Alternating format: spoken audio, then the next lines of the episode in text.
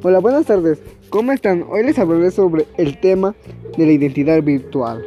Así como podemos crearnos una identidad virtual que no tiene nada que ver con nuestra personalidad ni con nuestra identidad en el mundo físico.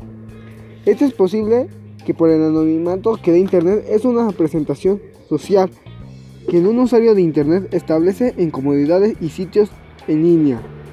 Bueno, esto es todo. Gracias por escucharme y hasta la próxima. Y suscríbanse a mi blog. Gracias.